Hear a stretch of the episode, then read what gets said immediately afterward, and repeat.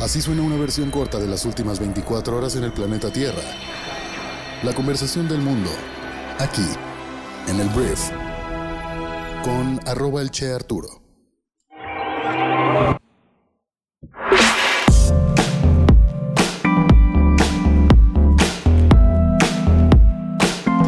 Buenos días, bienvenidas, bienvenidos a esto que es el brief para este miércoles 25 de enero. Yo soy Arturo Salazar, soy tu anfitrión y uno de los fundadores de Briefy y en este podcast vas a informarte con un resumen de las noticias que debes conocer el día de hoy para ser una persona bien informada. Muchísimas gracias por estar aquí, estamos un día más todavía de viaje, todavía estamos en este estilo móvil en el que la parte de atrás del video cambia porque estoy en diferentes lugares. Pero mira, gracias por estar aquí, vamos a empezar a informarnos y pues bueno, nada, vamos a comenzar con esto que es el brief. Para las personas que tienen tiempo, por cierto, sin escuchar este podcast, la noticia es que ya hay canal de YouTube. Ya muchas gracias a las personas que se están yendo a suscribir. Pero nada más quería hacer la aclaración por si tenías tal vez un mes sin escuchar este programa, lo cual de repente es raro. Este, ya estamos también en YouTube y nos puedes encontrar como El Brief. Ahora sí vamos directito a lo que son las noticias para este... ¿Qué día es hoy? Pues este miércoles. Vamos a empezar hablando de el INE, el Instituto Nacional Electoral, que tiene algunas cosas que decir sobre Morena y el plan B de la reforma electoral y los actos anticipados de campaña que según el INE se están generando cada fin de semana en diferentes puntos del país con las corcholatas del gobierno federal que son Adán Augusto López, que son Marcelo Ebrard, Claudia Sheinbaum y también Ricardo Monreal, aunque en una eh, dimensión mucho más chiquita Ricardo Monreal. Todos estos actos públicos que están yendo a presumir sus logros y a hablar de su agenda, que pues quieras o no, podrían incurrir en actos de actos anticipados de campaña, es el término eh, técnico. Pero mira, ¿Qué dice el INE? Primero, lo que dice el INE en primer lugar es que está ordenándole a Morena a precisamente interrumpir o suspender la promoción de sus presidenciables, porque lo que está pasando es que Mario Delgado, que es el presidente nacional de Morena, está enviando constantemente una carta a los gobernadores de Morena o de los partidos aliados a Morena en diferentes partes del país, para que por favor le hagan favor o le hagan el favor a las personas, a Claudia, a Marcelo, a Dan Augusto, a Ricardo Monreal, de que cuando vayan a visitarlos, pues hagan todo un acto y preparen un evento y hagan pues diferentes actividades para que estos presidenciables puedan hablar de lo que quieren hablar, que es cómo sería en un futuro hipotético si ellos fueran presidentes o presidenta de México. Entonces lo que el INE dice es dejen de hacer esto. Mario Delgado, por favor, deja de enviar estas cartas porque podrían estar pues poniendo el piso disparejo con la, con la oposición o los partidos de oposición al tener esta plataforma, esta infraestructura en la que están yendo a promocionarse cada fin de semana. No es nada nuevo, independientemente de qué partido le vayas. Incluso a Claudia Sheinbaum la agarraron en Michoacán cuando fue todo el tema del accidente de los dos trenes del metro de la Ciudad de México. O sea, es evidente que están yendo a diferentes partes del país a promocionar. Y te digo, la orden del INE es que dejen de em, hacer esta organización entre Morena y partidos, más bien y gobiernos gobernadores de los diferentes estados para que sigan promocionando a los presidenciables. Esa es la orden del de, el INE. A Morena le ha valido mucho queso recientemente lo que les diga el INE y el plan B de la reforma electoral precisamente los, los escuda ante esta... Eh, ante estos actos anticipados de campaña, no solamente a Morena, sino a cualquier partido político. Lo peor que te puede pasar es una multa económica, pero no te pueden quitar la candidatura. Entonces están bastante libres en estos momentos cualquier partido político, pero en especial los presidenciales de Morena, dándose el tour por todo el país y el INE está intentando detenerlos, pero la verdad sin mucho éxito. Entonces la orden está ahí, pero que la caten es otra historia. Ahora vamos a hablar de... Em, ah, claro. Vamos a hablar también del INE, pero vamos a hablar del personal del INE. Porque como ya lo mencioné, hay un plan B de la reforma electoral que se aprobó sin una mayoría que, o sea, este plan B no necesitaba los votos de la mayoría absoluta en la Cámara de Diputados y Senadores. Fue rechazada la reforma electoral original que había mandado el presidente de México, pero el plan B pues fue aprobado.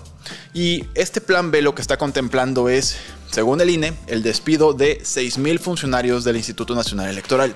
Te platico un poquito cómo funciona el INE. El INE funciona un poco como los partidos políticos en el sentido de que tienen eh, líderes o funcionarios federales, estatales y municipales o por distritos. ¿Por qué están distribuidos de esta forma?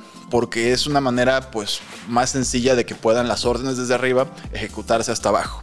Entonces, el INE lo que está diciendo con este plan B de la reforma electoral es que se van a tener que recortar la tercera parte de sus eh, funcionarios, precisamente electorales, en diferentes niveles, pero más fuertemente se van a recortar personas del Servicio Profesional Electoral Nacional, que son personas que según el INE fueron seleccionados por sus méritos y hoy en día pues están capacitados y son profesionales para llevar a cabo correctamente las elecciones de nuestro país. Entonces el INE en 2023 y 2024 se enfrenta a elecciones bien importantes como lo es Coahuila o Estado de México y 2024 por supuesto que es la, presidencial, con un recorte que la verdad pone en teoría en riesgo la capacidad o la calidad de las elecciones que podríamos llegar a tener. Hay gente, que, hay gente que dice, oye, pues es que se puede hacer con menos dinero, se puede hacer con menos personas. El INE, pues obviamente dice lo contrario. Y creo, creo es algo con lo que no deberíamos jugar. Esto es a título personal, ¿sabes? Es algo con lo que digo, a ver, si, ya, si hay una estructura y el INE es un organismo que hace las cosas bien, que le dio la victoria a Morena, y hoy en día Morena pues está desacreditándolo, pero es el mismo instituto que le dio la victoria en 2018 y luego en las intermedias y constantemente, pues creo yo que lo que se gasta, si tú ves las partidas presupuestarias, la inversión en el INE o lo que se gaste en el INE cada año, la verdad es, son M&M, son gomitas comparado con lo que se está gastando en nuestro país en otros rubros, pues que tienen que ver con infraestructura o que tienen que ver con pensiones o que tienen que ver con becas. la verdad es que no hay punto de comparación. Entonces, em, el INE lo que dice es eso, 6 mil trabajadores que además van a costarle financieramente mucho al instituto porque se vienen obviamente las demandas, los despidos injustificados y te digo, suena complicado eh, un INE sin estos trabajadores. Y por lo tanto, las elecciones también podrían sufrir una, una disminución en la calidad de las mismas que van a intentar sacar las elecciones, lo van a intentar hacer, pero el INE sí dice, oye, pues si me quitas 6.000 elementos, se puede complicar las cosas para cuando estemos organizando sobre todo las elecciones. Entonces, por lo pronto, es lo que está pasando. Em, la oposición, PRI, PAN, PRD ya están poniendo diferentes recursos legales para llevar este plan B hasta la Suprema Corte, para intentar eh, hacer que sea inconstitucional y que no puedan seguir operando no, bajo esas reglas, pues, el, el tema electoral en nuestro país. Pero por lo pronto te digo, esto sucedería y es una mala noticia para el INE y yo creo que es una mala noticia para la democracia de nuestro país. Tú podrás tener tu opinión. Ahora, vamos a hablar de Genaro García Luna. Genaro García Luna, ex secretario de Seguridad Pública durante el gobierno de Felipe Calderón. El hombre del momento, caray. Mira, yo ayer aquí estaba diciendo que Andrés Manuel López Obrador iba a tomar el caso de Genaro García Luna, que hoy en día está siendo acusado en Estados Unidos por presuntamente haber colaborado con diferentes cárteles del crimen organizado y recibir sobornos multimillonarios en dólares.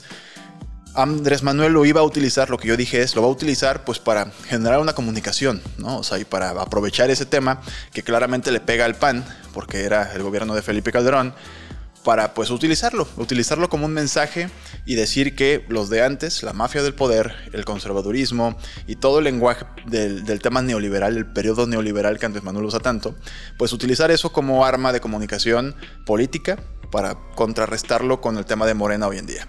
Entonces fue lo que sucedió tal cual. Andrés Manuel anunció que todos los días iban a hacer un resumen de lo que estaba pasando en el caso en Estados Unidos con Genaro García Luna, porque la prensa no estaba comunicándolo correctamente. Irónicamente, cuando la persona que le tocaba comunicar el resumen del día pasa a hablar, literalmente leyó la nota de la jornada, tal cual, un medio de comunicación para dar el resumen del día. Entonces, pues los medios sí están hablando de esto, pues, o sea, sí están hablando de esto, pero Andrés Manuel, esa fue la excusa que tomó para dedicar tiempo de la mañanera a todo esto. Entonces, ¿qué está pasando?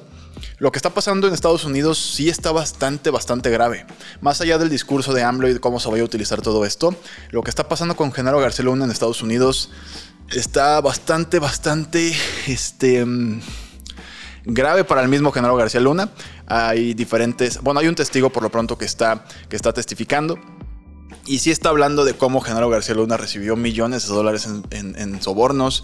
Sí está hablando de que incluso fue secuestrado por uno... Eh, en teoría, es que todo esto es presuntamente y a veces hasta da un poco de miedo hablar de eso.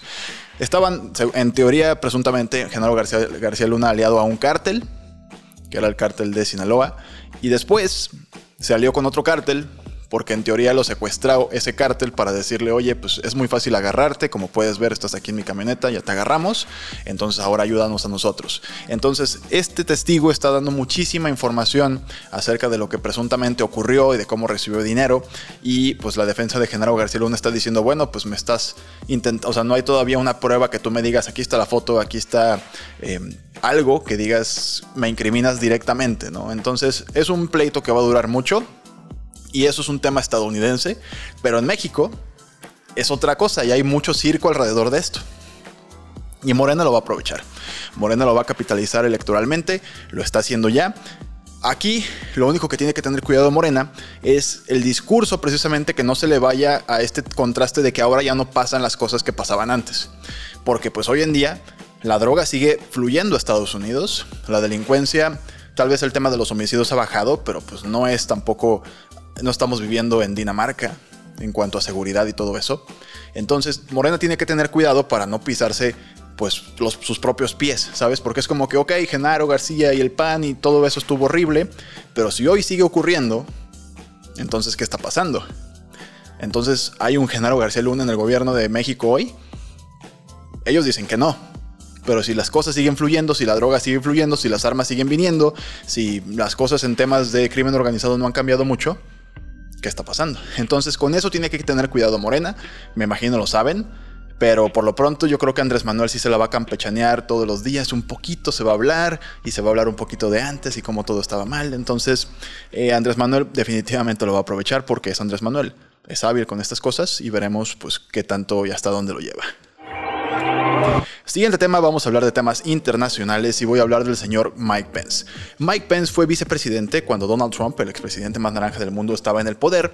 Y bueno, eh, tiene una relación amor-odio Mike Pence con Donald Trump en el sentido de que al final, pues ya de plano le dio la espalda cuando Donaldo, la neta, perdió un poquito la cabeza y planeaba robarse las elecciones. Eso es lo que estaba pasando, pues no quería reconocer. Luego el tema del Capitolio de sus seguidores llegó como muy fuertemente y llamó personalmente a otra persona para que no reconociera las elecciones o la victoria de Biden en un estado.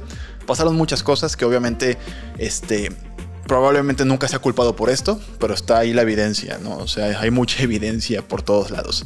El tema es, hablando de Mike Pence, volvemos al tema de los documentos clasificados en oficinas o en lugares donde no deberían estar. Ayer se encontraron archivos clasificados en la casa del ex vicepresidente de Estados Unidos y la noticia es tan simple como esa.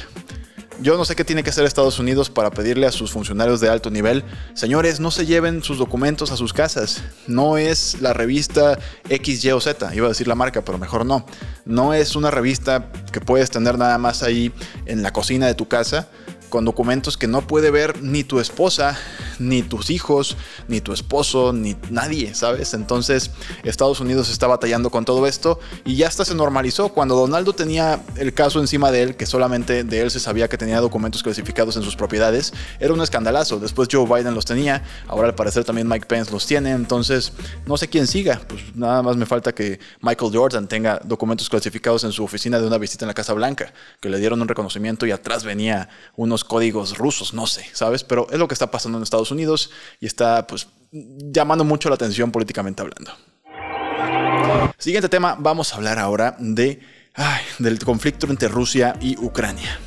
Mira, lo que está pasando es que a Alemania se le ha presionado mucho para que empiece a enviar un tipo de tanque especial que se llama Leopard o Leopardo en inglés a Ucrania. Se le ha presionado por todos lados.